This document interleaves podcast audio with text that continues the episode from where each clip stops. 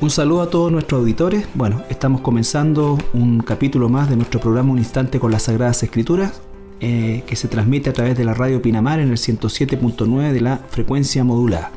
Saludamos a nuestro hermano Andrés, que también está con nosotros. Muchas gracias, Caldito. Muchas gracias. Muy contento de estar una vez más acá. Hoy día vamos a ver un tema relacionado con la vista y la ceguera.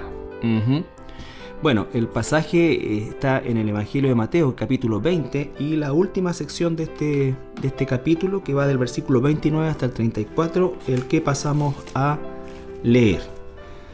Dice así, al salir ellos de Jericó, les seguía una gran multitud, y dos ciegos que estaban sentados junto al camino, cuando oyeron que Jesús pasaba, clamaron diciendo, Señor, Hijo de David, ten misericordia de nosotros. Y la gente le reprendió para que callase. Pero ellos clamaban más, diciendo, Señor, Hijo de David, ten misericordia de nosotros. Y deteniéndose Jesús los llamó y les dijo, ¿qué queréis que os haga? Ellos le dijeron, Señor, que sean abiertos nuestros ojos. Entonces Jesús compadecido les tocó los ojos y enseguida recibieron la vista y le siguieron.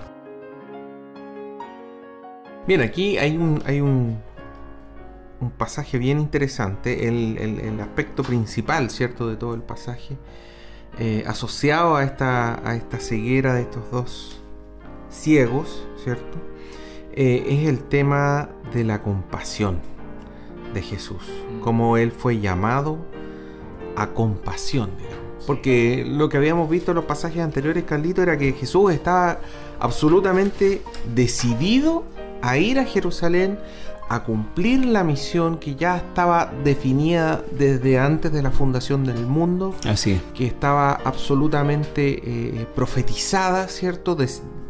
en muchas partes del Antiguo Testamento eh, aparecen muchos detalles, el qué, el cómo, el lugar. Eh, Desde el lugar de su nacimiento, la forma sobrenatural de su concepción. Hasta el cuándo. Yo me acuerdo que tú una vez mencionaste, Carlito, en un estudio del libro de Daniel. Ajá ¿cierto? El cuándo, ¿cierto?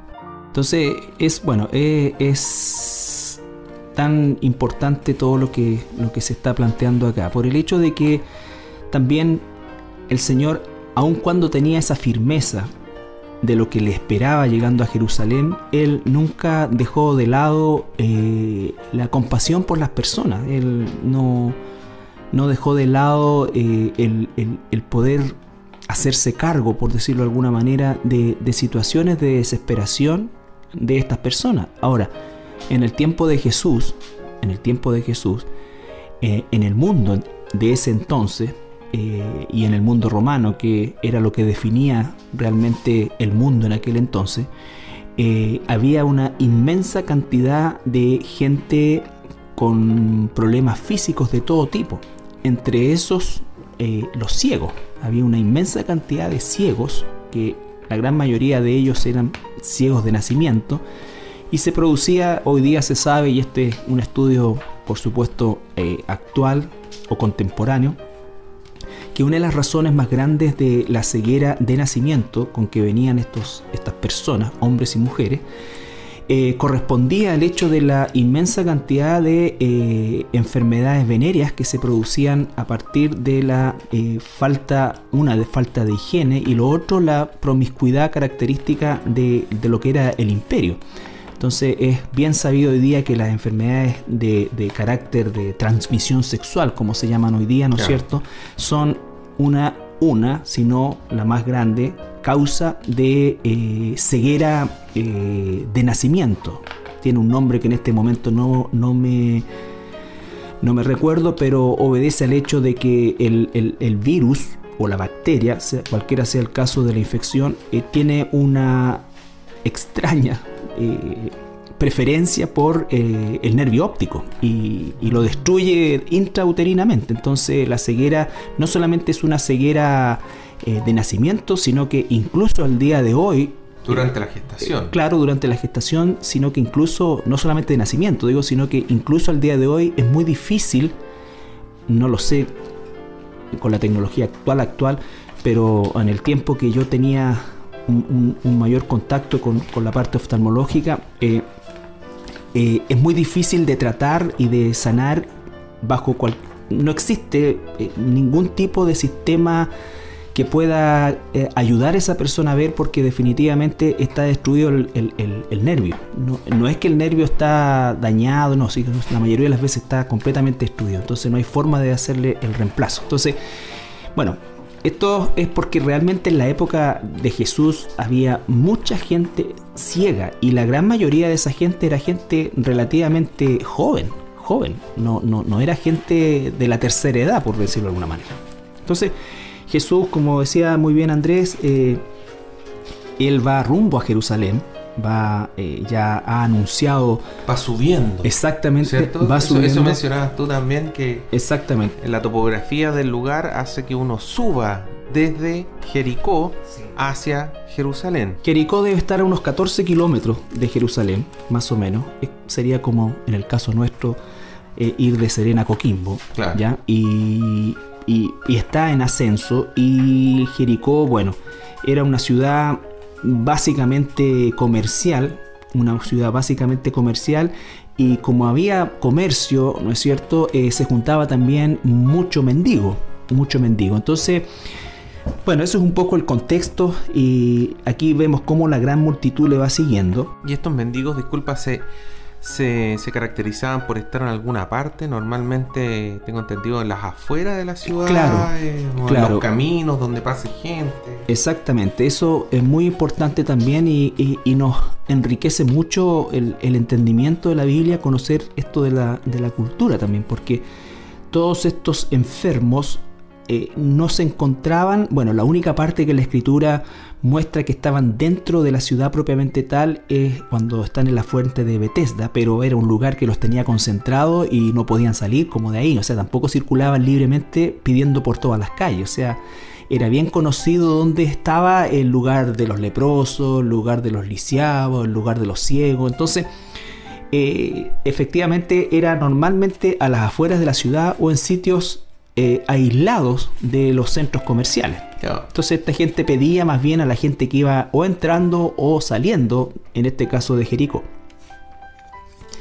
Bien, eh, es interesante también, Carlito, lo que, lo que aparece ahí en el, versículo 30, digamos.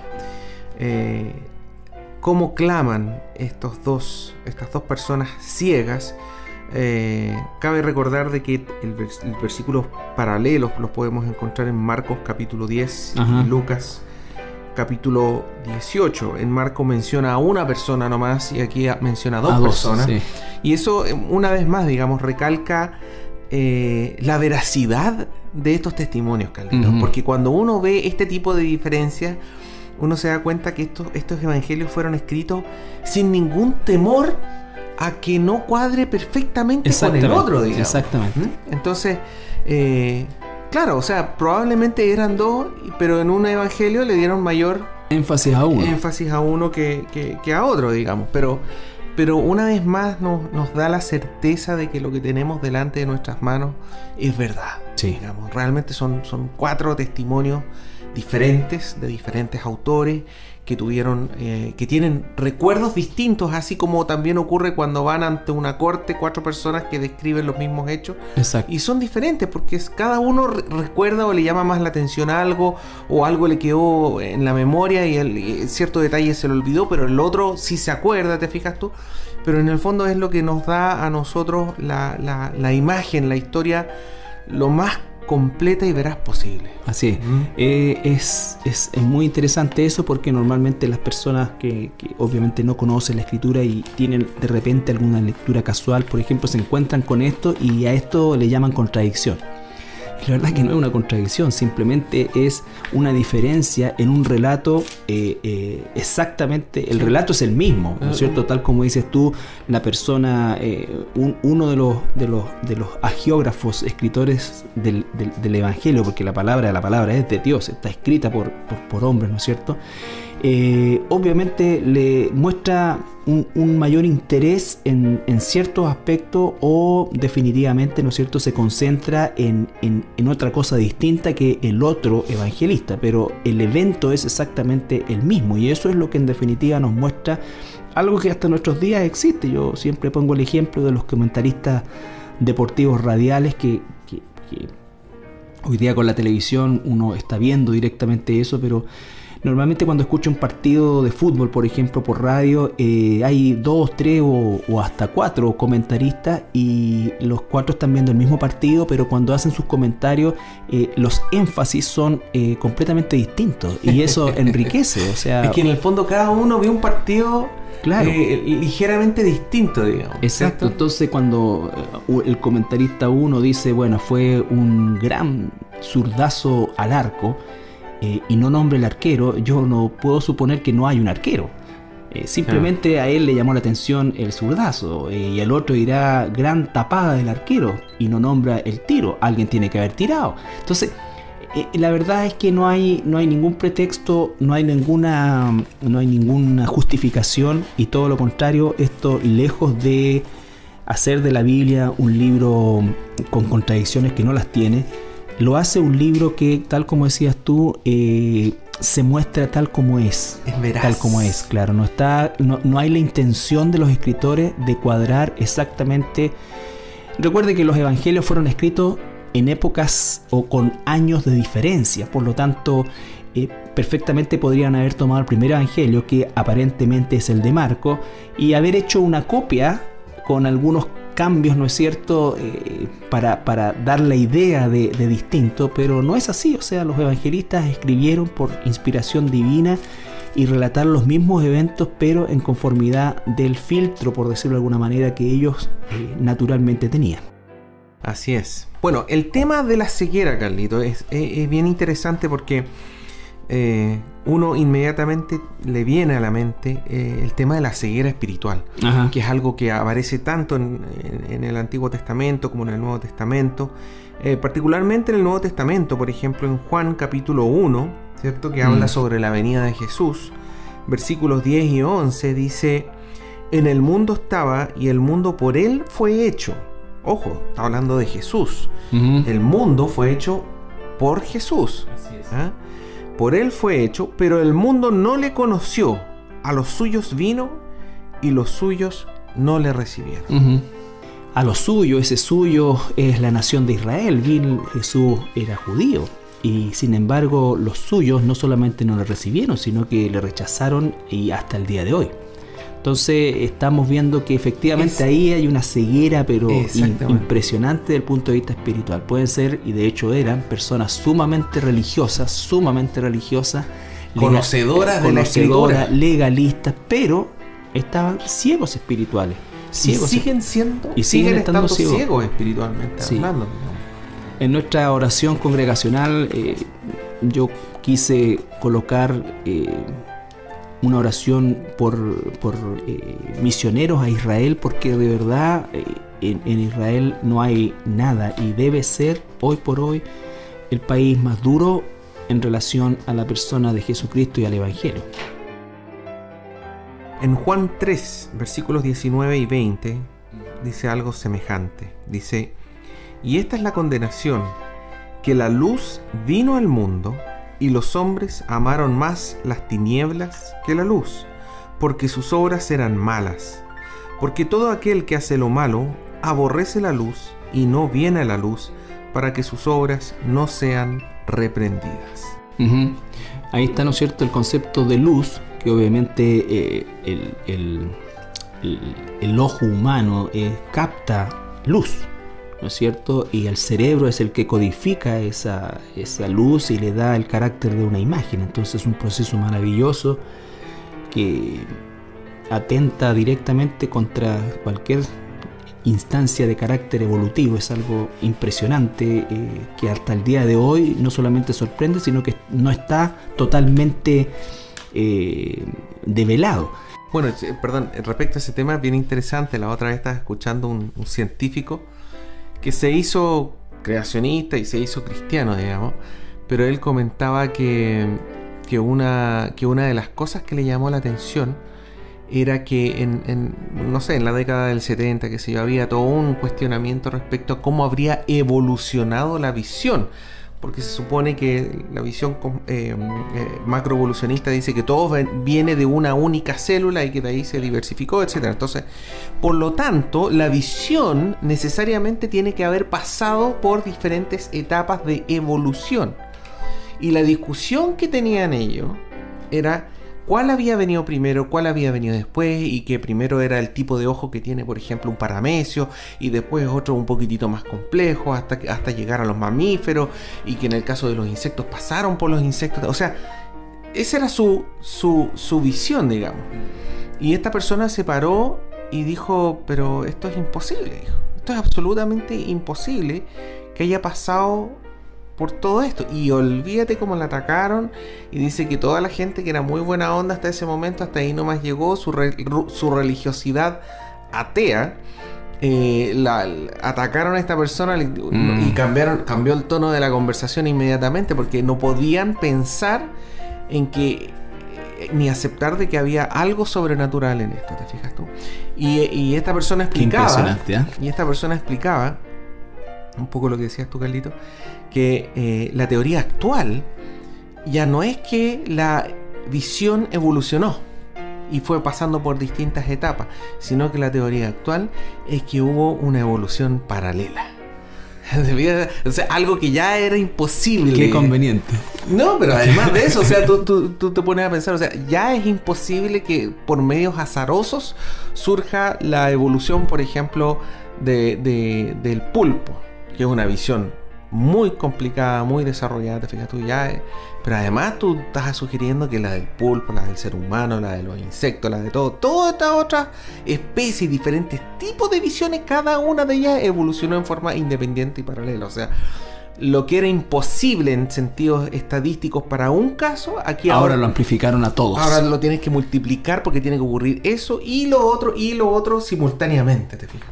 Aún más imposible. ¿Qué, qué, qué, qué, necedad más grande. Yo recuerdo que una de las cosas que me impresionó cuando leí el libro El origen de la especie de Darwin, ¿ya? en una versión por supuesto reducida, no en la versión total, yo creo que pero lo que me impresionó fue que en uno de los eh, tantos observaciones que él hacía, eh, con el nivel de conocimiento que en ese entonces, que era sumamente precario en relación a, lo que significa todo lo que es la, la, visión, ¿no es cierto? La mm. visión, la biología de la visión, la fisiología, la especificidad. Eh, él no tenía idea de la existencia de los conos, los bastoncitos, ninguno de estos tipos de células que son únicas en el organismo, especializadas, eh, son realmente es, es eh, abismante, es abrumadora la especificidad que tiene. bueno, y él declara en su libro, dice que, y, cito literal porque me quedó grabado para siempre, dice, pensar que el ojo humano evolucionó es una tontería. Tal cual. o sea, él podía explicar cómo una mano podía transformarse de, no sé, pues, de, una mano de, rana y después perdió las membranas eh, entre medio de los dedos, ¿no es cierto? y así, pero cuando llega el ojo está totalmente una piedra de tope. Claro, una mm. piedra de tope. Mm. Entonces, Entonces eso demuestra también, Carlito, un la ceguera. Un tipo de ceguera, sí, absolutamente, es una ceguera espiritual es una ceguera espiritual. Fíjate que 2 Corintios 3:14, el apóstol Pablo habla un poco de esta ceguera que tenía sus compatriotas, el pueblo judío. Dice, pero él, eh, pero el entendimiento de ellos se embotó, porque hasta el día de hoy, cuando leen el antiguo pacto, les queda el mismo velo, no descubierto, el cual por Cristo es quitado. Mira, ¿eh? qué, qué, palabras más duras, ¿eh?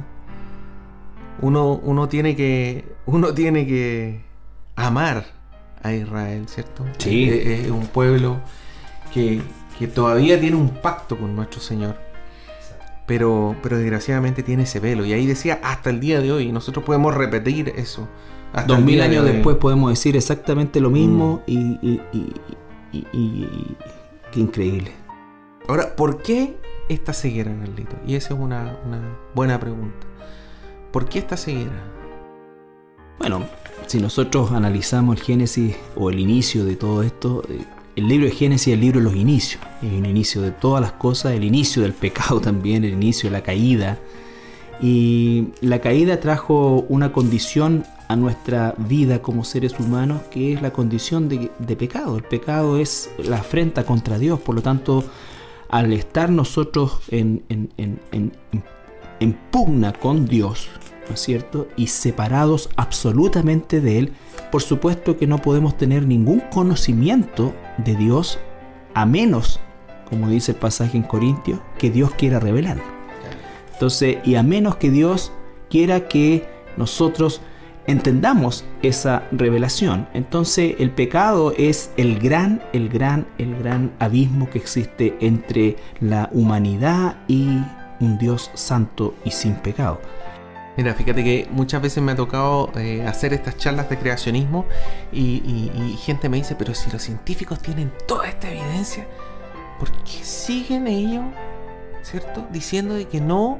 Ah, evidencia en contra. Yo pensaba todo esto, claro. No, la, evidencia, de que, lo que estabas hablando tú, la complejidad del ojo, la complejidad del órgano, la complejidad de la vida, la complejidad del ADN, y que día a día surge más y más y más complejo, más sistema, más, más codificación, una serie de cosas que es absolutamente imposible.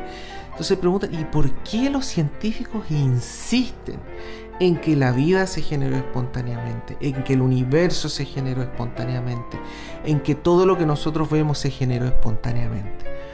Y la verdad es que una de las principales respuestas que uno ve muchas veces, incluso están escritas, ¿ah? hay textos de, filósofos y qué sé yo, es un poco lo, que, lo mismo que dices tú, es el pecado, es la elección por el pecado. Si yo creo que efectivamente lo que dice la Biblia es verdad, que hay un creador y por lo tanto yo soy una criatura, yo le debo rendir a ese creador. Y por lo tanto ya no puedo hacer lo que yo quiera a mi pinta sin pagar las consecuencias. Si yo creo que efectivamente lo que dice la Biblia, que Dios hizo un juicio de agua en algún momento e inundó toda la Tierra, cosa que es absolutamente obvio. Gente, fíjate Carlito que ahora con, las, con, los telescopios y todo lo demás, eh, hay toda una teoría de que en Marte hubo un diluvio catastrófico a nivel planetario. Eso es impresionante. Y no tiene agua. Y sin embargo niegan un diluvio en la, Tierra, que tiene un 70% cubierto de agua. Entonces, es la ceguera, es, el pecado. Si yo acepto de que Dios hizo un juicio de agua, y es el peor pecado, ¿ah? rechazar a Dios. Tengo que aceptar de que va a haber un juicio de fuego más adelante. Entonces, eh, es el pecado, es el amor al pecado, es la tosudez a, no dejar el pecado. ¿ah? Es, un proceso, eh, ¿cómo se puede decir? de cognitivo, es un proceso cognitivo, o sea, está pensado, no es una cosa azarosa. No, no, esto es algo que yo decido no creer en Dios. Y es, fíjate que en ese caso de lo que estamos hablando, porque obviamente el concepto ceguera espiritual, y quizás nuestros auditores lo asocian únicamente con un concepto entre comillas religioso. Pero el concepto ceguera espiritual es eh, total, o sea, los religiosos, tienen ceguera espiritual, lo, este, este, tipo de personas, ¿no es cierto?, es pseudocientíficas que rigen y, que dictan las pautas de lo, entre comillas, el concepto científico y que a pesar, tal como decía Andrés, de toda eh, la evidencia que no tienen y además toda la evidencia en contra que tienen, eh, ellos han decidido, fíjese usted, han decidido, ¿no es cierto?, construir esto porque si no lo hacen, tienen que reconocer lo otro y no están dispuestos a hacerlo. Por eso, es que, por eso es que una sociedad atea es una sociedad que va a recibir sin mayores problemas el aborto, sin mayores problemas las uniones del mismo sexo.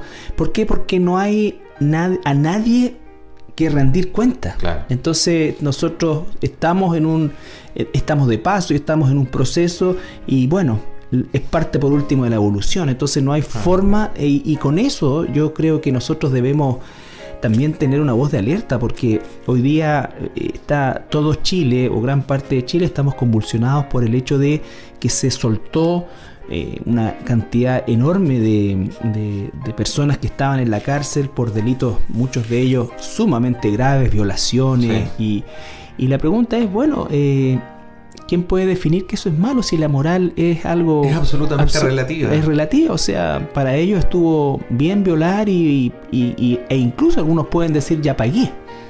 ¿Por qué? Porque entonces, ¿por qué nosotros hacemos, eh, eh, rasgamos vestiduras frente a eso y no frente a otras cosas que son tan inmorales y anti Dios? Cuando tú sacas a Dios de todo, entonces tienes que asumir las consecuencias. Y las consecuencias son estas, una sociedad corrupta, una sociedad, ¿no es cierto?, delictiva, una sociedad que va a terminar sí o sí en la ley del oeste. Ya veíamos que una persona entraron grupos de, delincuentes y la persona sale y los agarró a balazo, los agarró a balazo y, sale libre porque obviamente se le considera en defensa propia. Entonces ya esto va sentando precedente. Eh, por lo tanto, es la consecuencia de la ceguera espiritual no solamente de personas en sí, sino que de una nación entera, de una nación entera, donde estamos insertos nosotros. Entonces, por eso es tan importante atender la palabra que dice en Romanos, que nosotros no debemos eh, ajustarnos, eh, eh, acomodarnos a, la forma en que el mundo piensa, porque el mundo va a pasar y hoy el mundo está bajo el poder del maligno. Entonces, eso es lo que produce la ceguera espiritual. Y bendito sea el Señor que Él, en su infinita misericordia, corrió nuestro velo y nos permite ver ¿no es cierto?, espiritualmente, igual que estos ciegos en lo físico, nosotros en lo espiritual. Y es importante eso porque por eso hacíamos la introducción de ciegos de nacimiento, porque nosotros también fuimos ciegos espirituales de nacimiento. De nacimiento. De nacimiento. Así es. Vamos a ir a una pausa musical y regresamos eh, al programa. Bien, estamos de regreso y comentábamos, ¿no es cierto?, este tema de de la historia de estos ciegos, dos ciegos que están junto al camino, como explicábamos que en muchos casos se les prohibía el, ingreso a, la ciudad o por lo menos a los centros, eh, digamos, eh, comerciales o lugares donde hubiese muchas muchas personas. Cabe destacar también que muchas de estas cosas de la ceguera y, de enfermedades físicas propiamente se consideraban ah, eh, maldiciones en sí. Eh, y por lo tanto... Y, hasta hoy en día yo creo que hay, una parte del pueblo cristiano que asume que este tipo de cosas eh, es por algo, digamos, ¿ah? es porque se lo merecen. Si son pobres, es porque se lo merecen. Si tienen alguna enfermedad, porque se lo merecen. Si se lo merecen. Y eso no es así necesariamente. Eh, cuando uno padece algún problema físico, eh, de cualquier tipo, digamos, está bien, uno debe cuestionarse. Está bien cuestionarse, está bien autoevaluarse, está bien preguntarse, quizás habrá, habré hecho algo que esté mal, pero no condenar. No condenar, el llamado es, a uno mismo, evaluarse, quizás eh, a un hermano, una hermana, eh, aconsejarle el, autoevaluarse, digamos. Pero no es condenar a las personas y decirle, bueno, si tú, tú, si tú tienes ese problema por algo, si a ti te dio cáncer, es porque algo estabas haciendo, pues, viejito. Eso, eso desgraciadamente tiene, tiene un grado de, de, rutina en, muchos lugares. Y cuando uno observa sobre todo el Nuevo Testamento, por supuesto, y encuentra hermanos tan nobles como, como Títico, ¿no es cierto? Eh, Epafras, eh, eh, bueno, el mismo Timoteo, el mismo Pablo, ¿no es cierto? fueron hombres que sufrieron permanentemente de, enfermedades, de enfermedades, y en el caso de Epafras, Epafras, ¿no es cierto? Él dice que fue una enfermedad que incluso estuvo a punto de causarle la muerte. Por lo tanto, no hay una relación inmediata entre enfermedad y eh, condición pecaminosa o práctica de pecado, o consecuencia de una, un pecado puntual. Eh, puede que ocurra, ¿no es cierto? También tenemos algunos ejemplos al respecto de eso, pero básicamente la asociación ligera de esto eh, eh, pertenece a un concepto más bien de legalismo y de, de, juicio que, no nos corresponde a nosotros. Fíjate que en, el libro de... ¿Cómo se llama este libro que escribió David? Proverbio. Lamentaciones. No, Lamentaciones de Jeremías. Eh, ah, eh, Eclesiastés. Eclesiastés dice algo muy Salomón. interesante. Sí, el mismo Salomón. Eh, dice, en el día del bien disfruta y en el día del mal considera. Sí. Y eso quiere decir de que en el día que nos ocurren cosas buenas, disfrutémoslas. El cristiano nació y el Señor le ha dado tantas cosas para disfrutar. Disfrutemos las cosas. El, el cristiano no debe ser amargado ni nada. No. Tiene que disfrutar y dar gracia y darle gloria a Dios en todo. En todo, sí. Pero si le está yendo mal, si está pasando por problemas, dice, dice ahí, ahí en Eclesiastes, considera, es decir, siéntate, evalúa, medita, autoevalúate, lee las escrituras, cuestiónate, quizás hay algo que estás haciendo mal, pero no implica que necesariamente lo estés haciendo. Y, eso, Carlito, es tan terrible, digamos, eh, cuando uno ve estas, estas iglesias que también dicen ser cristianas, pero que van orientadas netamente al tema de los milagros y las sanidades, etcétera. Y una de las primeras cosas, si tú vas a esta iglesia y tú dices, oye, ¿sabes qué, te- qué te pasa? No, es que mira, me- tengo un problema estomacal. No, pero es que Dios no te quiere enfermo. Sí. ¿Ah? Bueno, el gran uno, mejor dicho, de, falta los, fe. de los grandes promotores de este, de este movimiento que es totalmente herético, eh, y esto no tiene que ver con que si Dios puede o no puede sanar. Eh, yo no puedo pretender que Dios haga lo que yo quiera, eso, a eso se refiere esto. Eh, eh, que fundó la iglesia no me recuerdo cuál, pero él hizo que la gente se marcara con el 6-6. Era una cosa realmente una, un, puré de, de- de- terrible de falsedad y de cosas. Pero bueno, él era uno de los promotores de, de que nadie que era un hijo o una hija de Dios eh, debía estar enfermo. Eh, y él de hecho se llamaba Jesucristo, él se, él se hacía, perdón, perdón, él se, se- Sí. se Era decía la Jesucristo, que era la reencarnación. reencarnación de Jesucristo. Bueno, la- terminó muriendo de cáncer pulmonar, pues, sin haber fumado nunca. No Entonces, te puedo creer, sí. No sabía yo eso. Yo, yo me acuerdo que habían unas señoras Sí, mayores. El Jesús Miran, de Miranda, algo así. José Luis de Miranda, ese, ese, ese. Gracias a ese comentario de nuestro hermano Pablo, Miranda. sí, desde la sala máster. Primo de, Jesús Miranda. No, no, pero muchas gracias, Pablo. Eh, Pablito es de los Mirandas, bueno. Entonces, eh, bueno, en lo que estábamos conversando eh, en relación a las situaciones complicadas, difíciles, ¿no es cierto? Eh, que como cristianos enfrentamos. Yo estaba preparando algo ayer en, el, en, mi casa ya tarde y estaba estudiando Efesios justamente y llegamos, llegué al punto del versículo, capítulo 6, versículo 13 que dice, por tanto tomad la armadura de Dios para que podáis resistir en el día malo y habiendo acabado todo estáis firmes. Y me puse a buscar y a profundizar a qué se refería realmente Pablo con el tema del día malo. Y la verdad es que todos los días, nosotros, hay gente que dice, bueno, todos los días son malos. Sí, sí, es cierto eso porque estamos bajo el poder del maligno. Pero también dentro de ese periodo de tiempo, como nombrabas tú en Eclesiastés, hay tiempos en los que disfrutamos, que Dios nos permite Hay tiempo de reír, claro, hay exacto. tiempo de llorar, dice. Pero el día malo, Pablo se estaba refiriendo específicamente a un día donde Dios permite que Satanás nos zarandee. Eh, Dios permite que Satanás nos zarandee, eh, como lo que pasó con el apóstol Pedro, como pasó con otro. En fin, Job mismo, Mira, exactamente. Dios Job. le da rienda, pero hasta ahí. Claro, no es que Job, no es que Job nunca antes había tenido lucha contra Satanás. Él oraba, resistía, pero le llegó el día malo. Entonces, hay un día malo también que Dios va a permitir y que nosotros tenemos que, afirmarnos de él y que obviamente no nos van a salir las mejores sonrisas en aquel tiempo, pero efectivamente, como Jesús le prometió a Pedro, nuestra fe no va a faltar cuando somos verdaderamente hijos de Dios. Entonces, eh, todo esto, bueno, lo estamos viendo a partir de lo que es la ceguera espiritual, porque la ceguera espiritual es una temática eh, que abarca todo. Eh, Estas, est- estos lugares o esto, est- est- est- estas instituciones que no son cristianas, pero que se llaman como tal, también están en la ceguera espiritual. Y la gente que está siguiendo a, esa, a esas personas, ¿no es cierto?, también son ciegos espirituales y se cumple lo que el Señor dice, que son ciegos guiando a ciegos. Eh, y ambos van a caer al abismo. al abismo. o sea, independiente, no, no importan las intenciones en ese sentido, sino que lo que importa es el fondo, no la, no la, no la intención, digamos. Claro.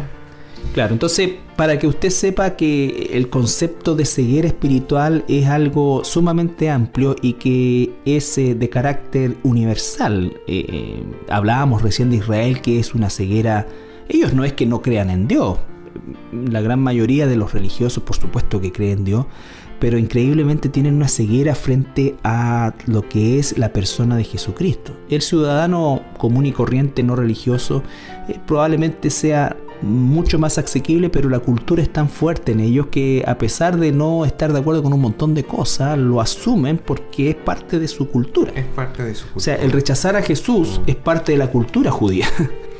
Bueno, otro aspecto interesante, Carlito, es por qué Jesús sanaba y permitía que estas personas ciegas eh, de un momento a otro empezaran a, a ver, digamos. Y ahí es importante el tema de las profecías. Jesús cumplió todas las profecías. Por ejemplo, Isaías 29, 18 dice, en aquel tiempo los sordos oirán las palabras del libro, y los ojos de los ciegos verán en medio de la oscuridad y de las tinieblas. Sí, como, como lo dice aquí, ¿no es cierto? Eh, esta, estas profecías que el profeta Isaías hace, ¿no es cierto? Eh, se refieren a este periodo que estudiamos también en la iglesia, que es el milenio, que está dentro del libro de Apocalipsis. Entonces, de alguna manera, cuando se anuncia que el mismo Jesús anuncia que el reino de los cielos se ha acercado, eh, ese reino de los cielos, una de las características, ¿no es cierto?, es que es sanador desde el punto de vista no solamente espiritual, sino que también físico. Por lo tanto, lo que Jesús nos está mostrando en esto es un anticipo de un periodo donde no van a haber ciegos, ya no van a haber sordos, porque todos van a ser eh, sanados. Todos van a ser sanados inmediatamente. Como por ejemplo cuando Jesús levantó a Lázaro, ¿cierto? Eh, un milagro que había hecho poco antes en, esa zona también. Eh, todo eso era un testimonio de que Él era el Mesías que había de venir. Ahora lo otro interesante es lo que decían estos dos ciegos. Estos dos ciegos que estaban ahí, que probablemente habían escuchado todos los milagros que había hecho Jesús y que se dieron cuenta que esta era la oportunidad, mm. la oportunidad para recuperar su visión. ¿Mm? Sí, eh, bueno, Jesús hizo muchos milagros, enseñó. Nunca fueron milagros sin enseñanza. Eso es lo otro que también es importante recalcar de los milagros de Jesús. Cada milagro que hizo el Señor Jesucristo llevaba, eh, llevaba implícita y, Jesús lo explicaba una enseñanza. En este caso hay una sanidad física, pero no está hablando más allá de la sanidad física, no está hablando de la ceguera espiritual. Eh, vemos a la mujer con el flujo, vemos a, Jesús sanando leprosos, vemos a Jesús eh, no haciendo distinción de enfermedad alguna, como una manera de mostrar un anticipo, una sinopsis de lo que será el reino mesiánico del milenio en el cual todo esto eh, quedará afuera porque Dios restituirá todo, entre esos, ¿no es cierto?, la salud física. La salud, física. Mira, mira, analicemos un poquitito el, grito que hacían estos ciegos. ¿ah? En primer lugar, Señor, le decían. Eso demuestra que ellos lo declaraban como su Señor, ¿cierto? Como, como su, su, maestro, su dueño, por así decir. Ahí vemos la humildad, vemos la mansedumbre, la predisposición. Luego le decían, hijo de David, que es algo absolutamente eh, eh, diferente. O sea, si Jesús se detuvo, uno de los motivos por los cuales él se detuvo es, es, por este título. Es por el título, hijo de David. Es algo que aparece, ¿cierto?, en 2 de Samuel 7 12 y 13, donde eh, se le dice a David, digamos, que, de sus entrañas va a salir este ungido. Exactamente. Y, luego finalmente tenemos, ten misericordia de nosotros. Bueno, ahí hay también una cosa, la palabra Señor er, es una palabra muy fuerte en el, en el griego que es curios, que significa, no es una palabra como nosotros podemos decir en nuestro idioma y que está traducido así como el señor González, señor Pérez, no, sino que lo que está diciendo acá es realmente, bueno, era un título que se le que, se usaba solamente en el caso del imperio con el emperador, o sea, nadie más podía ser llamado señor, porque entonces hay también un riesgo de parte de, de, de estos ciegos en relación a eso. Y el título Hijo de David también es súper relevante porque de manera inspirada seguramente estos ciegos, ¿no es cierto? Eh, recibieron ese título que inmediatamente conecta a Jesús con la dinastía davídica, ¿no es cierto? Y eso echa por tierra, eh, o, mejor dicho, eh, repele la posición de los religiosos fariseos que no reconocían en él absolutamente nada, excepto el término genérico que se le daba a un rabí, un maestro, nada maestro, más. nada más. Pero ese no era ningún título, ese ¿me entiende? Entonces... Pero Imagínate, Carlito, ubiquémonos en la situación. Estamos pasando por un lugar donde hay gente muy pobre, gente que, por así decirlo, los, que son echados de la sociedad, ¿cierto? Y de ahí salen dos personas que te están dando un título mesiánico. Exacto. y eso, eso es lo otro. ¿De dónde salieron los expertos en doctrina del Antiguo Testamento? O sea, y este título mesiánico, los, los fariseos, por supuesto que lo conocían. Claro, claro, ellos lo conocían, pero, nadie, se, lo, aplicaba a Jesús de ellos. Pero, ¿cómo ellos iban a saber eso? Entonces, como bien dices tú, Carlito, esto es revelación de Exactamente. Revelación de Dios que permitió que esto ocurriera y que llamaran y tuvieran este clamor, esta insistencia que también Jesús nos dice de que el reino de los cielos debemos luchar por entrar al reino de los cielos en el sentido de que no, no es que sea por obras, pero, pero es algo eh, apremiante. Apremiante, exacto. Es apremiante. Es este vendedor de perlas que vendió todo para comprar la perla, ¿cierto? Es esta persona que vendió todos los bienes para comprarse el terreno donde estaba el tesoro. Es, eso, es eso, es tener certeza de lo que realmente es importante y, luchar por tenerlo. Mm. ¿Mm? Dejarlo todo, en el fondo.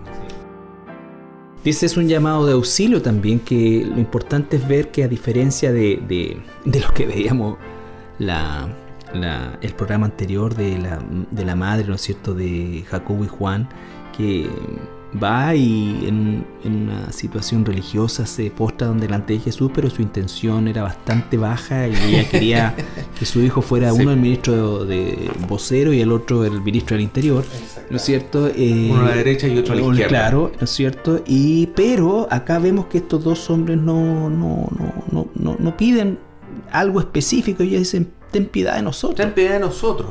Y Jesús les dice, ¿qué quieres que os haga? Ahí está. ¿Qué quieres es Jesús el que pregunta qué quieres que haga. No le digo yo a Dios, yo quiero que tú, Dios, hagas esto. El Señor tiene que hacer esto, el Señor tiene que hacer esto otro. El Señor siempre sabe, lógico, sabe nuestras necesidades, sabe todo, pero Él quiere y siempre nos pregunta, en el fondo, dándonos la, la oportunidad para arrepentirnos. Cuando a, a, a, Adán le pregunta dónde estaba, mm. Dios sabía dónde estaba. ¿Qué es lo que estaba haciendo? Dios sabía lo que estaba haciendo. Con Caín y Abel, ¿dónde está tu hermano? Exacto. El Señor sabe, pero lo que Él quiere, al igual que nosotros muchas veces hacemos con nuestros hijos, ¿cierto? Es, que reconozcan. Es el arrepentimiento, el, reconocer, el decir, no lo podemos. En este caso, por ejemplo, ellos reconocieron su ceguera, mm.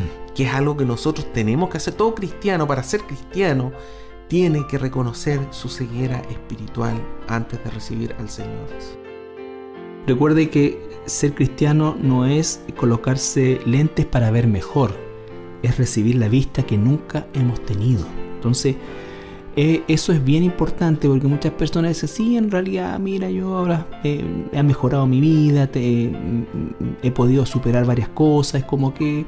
Estoy mejor. Estoy mejor, ¿cierto? O me ha hecho bien. Mucha gente dice, sí, me ha hecho bien. Eh, pero en esencia no es eso lo que realmente produce el Evangelio. Estos hombres nos dijeron, mira Señor, danos una vista.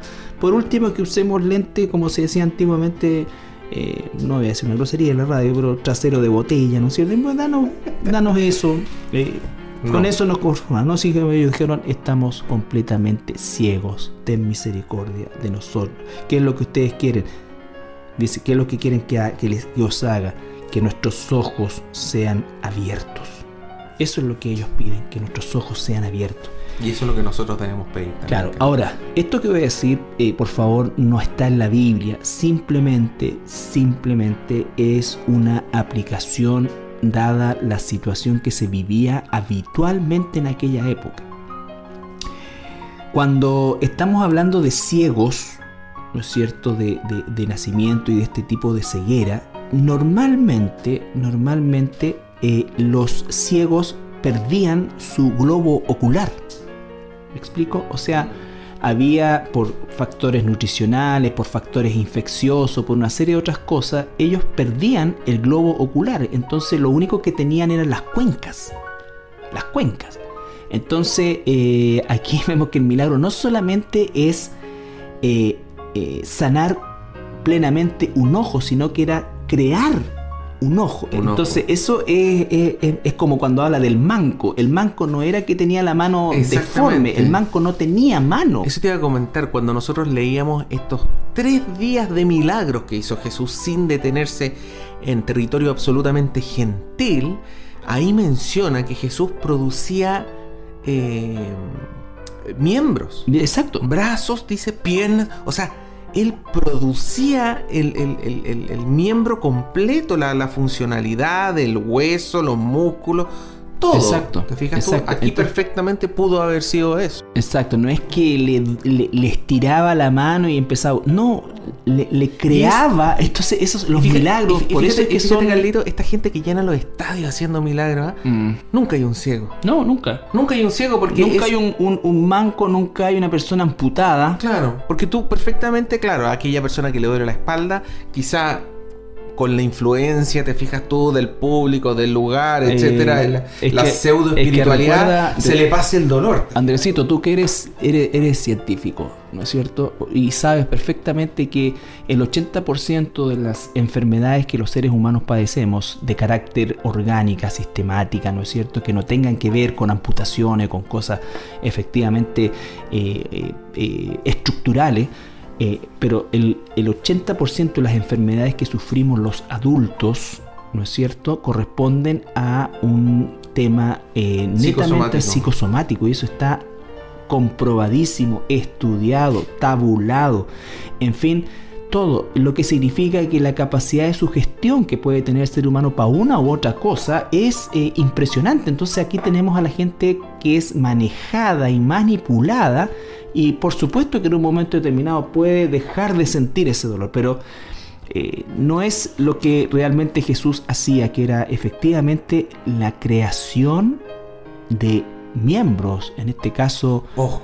ojos. Es mi convicción, como le digo, esto no está en la Biblia, pero uno... Pero definitivamente no, dice ahí, y enseguida recibieron la vida. Exactamente. Así que fue algo inmediato, inmediato. Bien. Vamos a la siguiente pausa musical y ya volvemos para ir cerrando nuestro programa. Bueno, Andresito, estamos ya finalizando el programa y queremos, como siempre, agradecerle a cada uno de ustedes por su, por su sintonía y esperamos realmente ser un, aporte para, para su desarrollo como cristiano, si es que lo es, ¿no es cierto? Y también un incentivo eh, de amor para que si no lo es, usted busque al Señor, como dice la Escritura, mientras pueda ser hallado. Así es que... Démosle gracias al Señor, Carlito, por, por tener esta vista que tenemos Exactamente. ahora. ¿ah? Esa, esa famosa alabanza que dice, estaba ciego pero ahora veo. Mm. ¿ah? Gracias al Señor por, por, tener esa vista espiritual hoy en día. Y oramos para que usted la tenga. Así es. Que el Señor les bendiga. Amén.